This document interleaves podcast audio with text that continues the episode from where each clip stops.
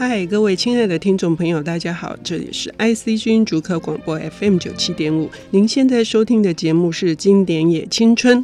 诗在呃每一个人生活里面占有什么样子的角色？诗只是呃非常的激动的产生一个新的恋情的时候，怦然心动的那一刻想要说出的话吗？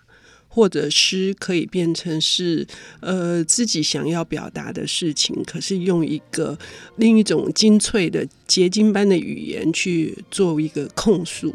诗的功用有这么多，而诗人呢，同时他不是在叙述一些呃生活的一些感触，他同时对呃人类共同的命运或者是难题。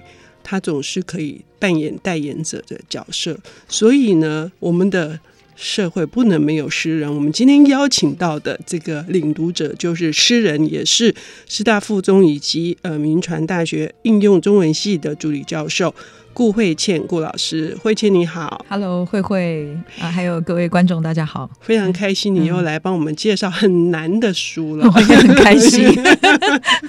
虽然很难，可是，在慧倩老师的这个引导之下，都可以看出那里面有嗯，其实是有路径的，这是老师那么那么会带学生的原因。所以今天这个这么难的书是哪一本？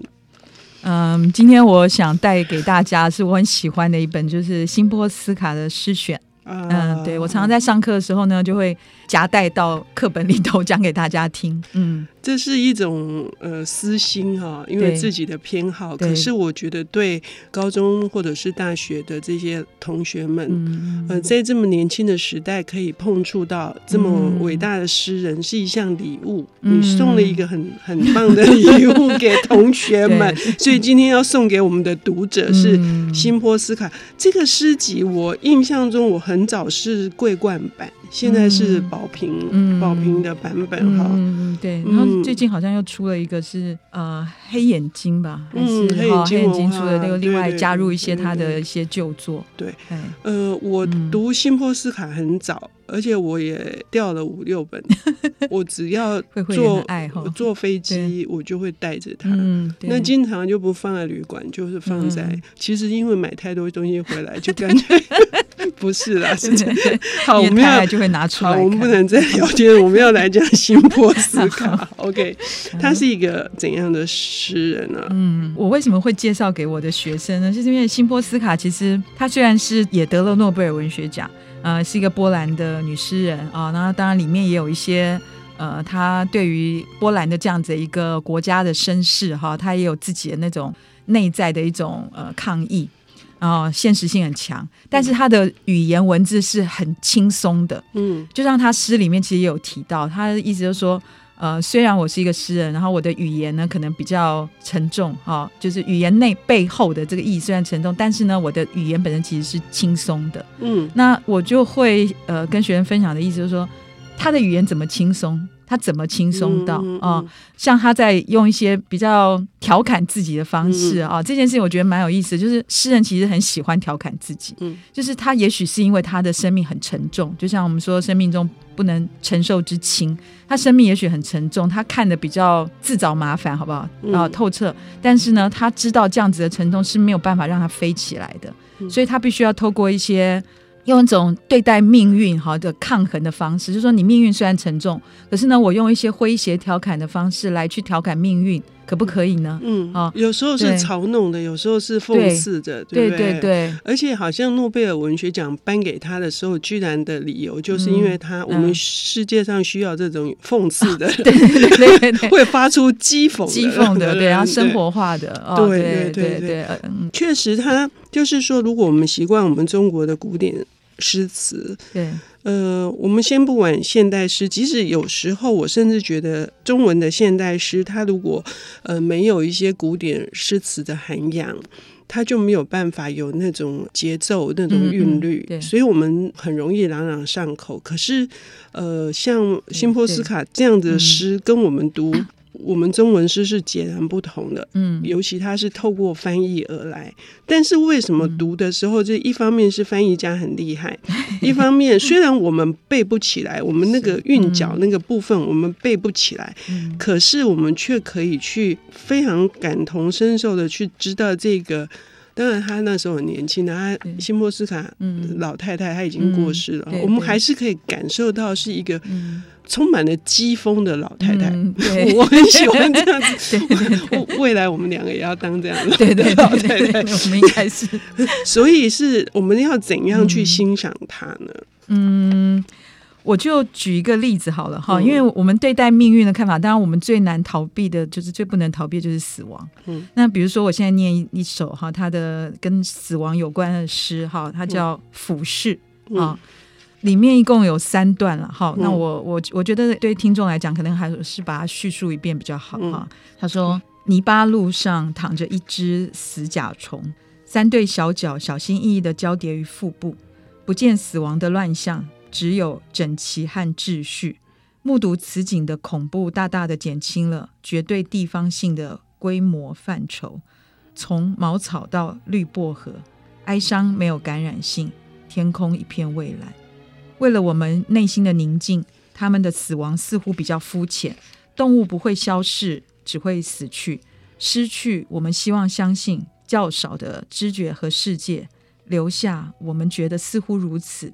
悲剧性较薄弱的舞台，他们卑微的灵魂不会出没我们的梦境，他们保持距离，安分守己。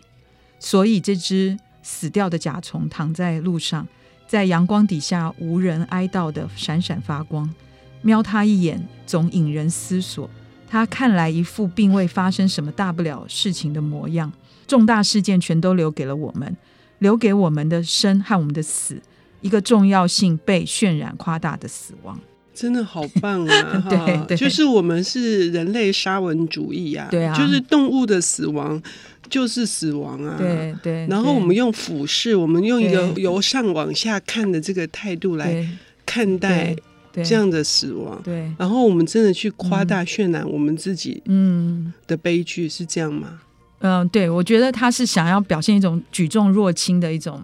嗯呃，生命观啦，因为其实死亡真的是很沉重。嗯，那对于呃写诗啊或是文学哈的创作者，他一定是逃避不了的主题就是这个。嗯，可是呢，这个东西呢，其实他又呃让人类呢，嗯，思索是说我们到底有多伟大？嗯，其实呢，再平凡的人，也许呢，呃，他对死亡，他也许看待的搞不好是很能够了然，嗯，因为他可能从来不曾。伟大过，或者说自认伟大过，嗯，那就像甲虫一样啊。嗯、那我觉得我很喜欢他的第三行，就是刚刚提到说，不见死亡的乱象，嗯，只有整齐和秩序。我很喜欢的，哇，嗯、对，所以我意思就是说，对，呃，辛波斯卡这样子一个诗人来讲啊，他并不是真的是只是讥讽，他似乎是一种我们讲说，很像孔子说，我们今天。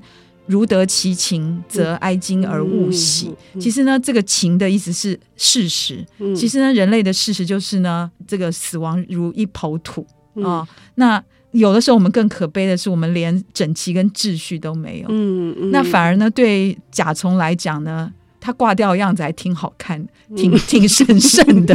对。可是刚刚呃，慧倩老师点出更深的一层意义，就是相对于人类跟动物跟就是小昆虫，在人类的阶级里面也是一样，或是人类的职业里面，像又你刚刚说的那个呃平凡人，也许他在面对，也许农夫他知道这些呃事实的规律，对四季的规律，对他其实是。很能够坦然的面对死亡的，而反而我们四只脚乱抽蓄的才是 才是难看，对不对？一点整齐跟秩序都没有。所以辛波斯卡就是这样吸引人。我本来想要呃跟。呃，慧倩老师唱和的是墓志铭，他自己就是说，这里躺着像逗点般一个旧派的人，他写过几首诗，大地似他长眠。虽然他生前不曾加入任何文学派系，他墓上除了这首小诗、牛蒡和猫头鹰外，别无其他珍物。路人啊，拿出你提包里的电脑，思索一下新波斯卡的命运，这是他的墓志铭，我们就可以知道他对待自己的死亡是什么。么样子？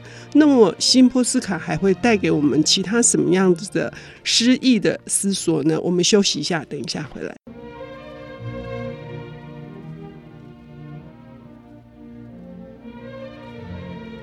欢迎回到 IC 之音竹科广播 FM 九七点五，现在进行的节目是《经典也青春》。呃，今天邀请到的领读人是诗人顾慧倩老师，为我们带来的是一九九六年诺贝尔文学奖，也是第三位得到这个奖项的女作家，是辛波斯卡。那她是波兰人，是被称为是诗意的，就是写诗这一届的。我们有什么文学界、什么艺术界的。莫扎特啊，嗯、有这样子的封号，就是几乎是天才。嗯、可是他又自谦，嗯、他其实是一个极度之平凡的人。嗯、那这种平凡使得他会用一个比较，我觉得是一个比较谦卑的、比较蹲下来的姿态来看所有的跟我们一样，就是非常平凡的的人。对，嗯，对。那在面对这样子的人的时候。表面上是一种讽刺，但是是一种揶揄。可是我觉得他内在里面是一个很深沉的慈悲的这种，嗯，这种慈悲又用一个有趣的方式表达出来。对对对，是不是慧健老师可以再帮我们举 几个例子？而且你声音这么好，在为我们为我们朗读，谢谢他的作品。嗯，其实刚刚慧慧讲说，哎，我们来举一首他的诗，其实好多好多他的诗都是读完之后就。就会对对忍不住就会啊笑，那因为对笑这件事情来讲，那可见这个诗人他并不是一种就觉得是一种好像每天忧嘎忧头嘎边，对对对对，真的是我邻居，他不是那种油头脚面，不是说我们真的打油诗，他其实是一种自我的，呃，就像刚刚会讲，他把自己这个蹲下来，那他其实呢也知道说，其实他虽然是一个诗人，可能是天赋。与他的这样的一个能力，嗯，但是他觉得呢，其实写诗也没有什么了不起，嗯，而且他是制造那种内心问题的一个来源，哦，那怎么讲呢？比如说，他一百二十页有一首诗叫做《送赞我妹妹》，我们每一个人都可以来写一本，对，哎，真的，真的，哎，那个张大春不就送赞他妹妹，我妹妹大头春吗？对对对对对对。那辛波斯卡是怎么？啊，他这是一首诗哦，可见他诗他都很多是生活性的。他说：“我妹妹不写诗。”他绝不可能突然提笔写诗。他像他妈妈，他不写诗；也像他爸爸，他也不写诗。在我妹妹家，我感到安全，没有东西会触动我妹妹去写诗。虽然这听起来像一首亚当·马瑟唐斯基的诗，我没有一个亲戚在写诗。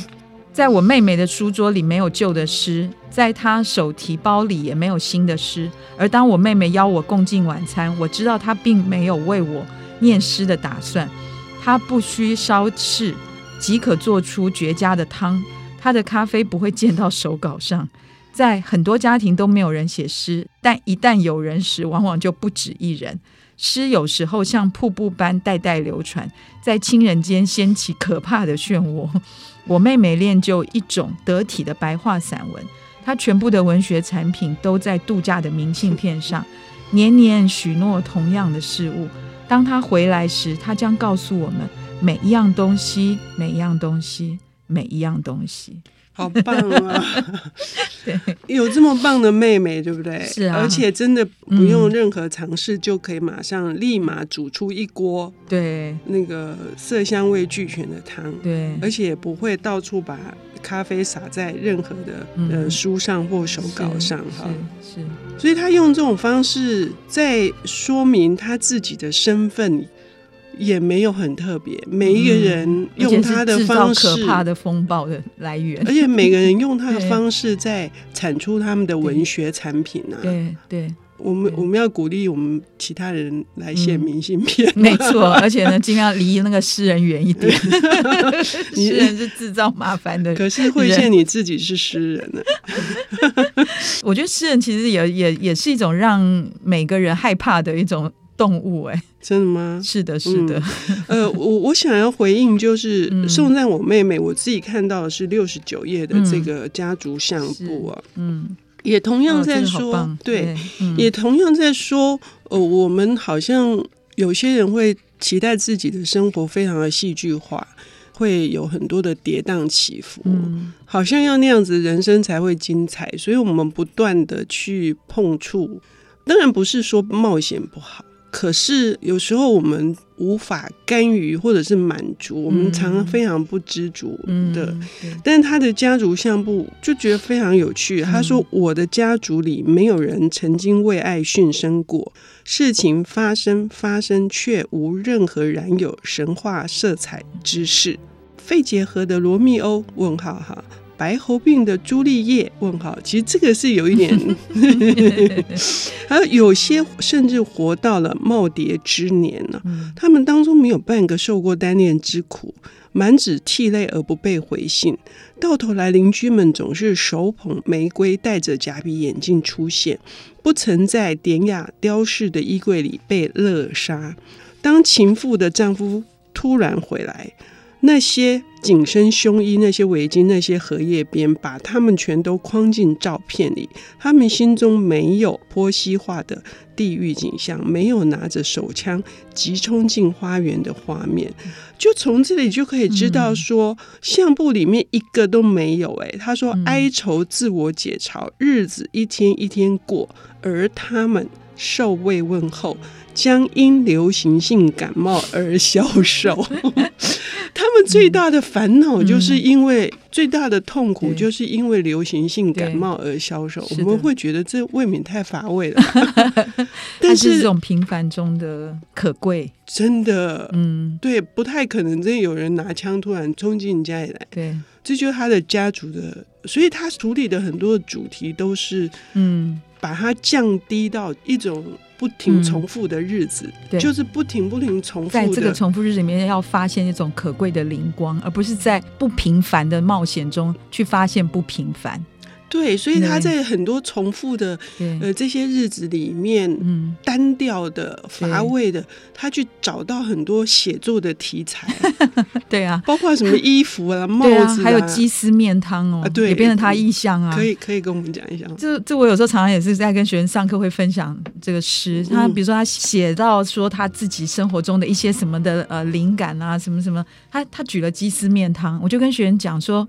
我们今天拿意象哦，就像我们讲说杜象在当时他提倡这样观念艺术的时候，他是拿小便斗放在美术馆，然后呢下面放了一个那个标题叫做喷泉啊。那其实呢小便斗在日常生活中随处可见，你要用正襟危坐的角色去看它的时候呢，杜象就会跳出来跟你讲说：“哎，这不这不就是小便斗吗？”嗯。那可是呢，你如果又很随便的去想说：“哦，那它不过就是一个小便斗的时候，他又会跟你讲说。”我下面是有名字的哦，叫做喷泉。喷泉。所以其实，在艺术的这样子一个跟生活的边界啊、嗯呃，这样子一个看似没有边界的一个创意的发想里面，其实有个很重要的东西，就是我能不能赋予我生活中很平凡的东西一个新的意义？嗯、那新的意义其实也许就是偷偷给它一个新的名字，嗯、像小便斗，他就偷偷给他一个新的名字，就好像我们看《地海战记》一样，嗯、那巫师就给你一个名字，你就。被他控制了，嗯，好、嗯。哦，那我们今天给鸡丝面汤放到诗里头，嗯、其实呢，它就代表另另一种意思。那西莫斯塔就很厉害，像刚刚慧慧讲，他是一个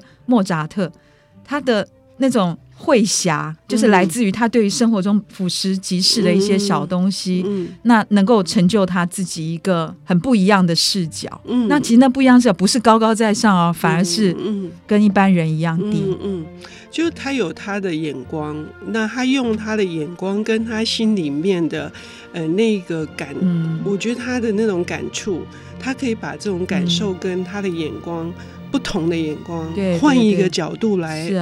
来想这些事情，这也是能够成就他，大家这么喜欢他的一个原因。对，而且重点是读起来你会笑出来哦。对，就像我们一样。所以今天非常的感谢慧倩老师，谢谢带来嗯这么棒的诗集，推荐给大家是新波斯卡的诗选。OK，它有很多版本哦，我们两个手上都是宝瓶的版本。谢谢大家，谢谢谢谢。本节目由 IC 之音与 Readmo 阅读最前线联合制作，经典也青春与您分享跨越时空的智慧饗宴。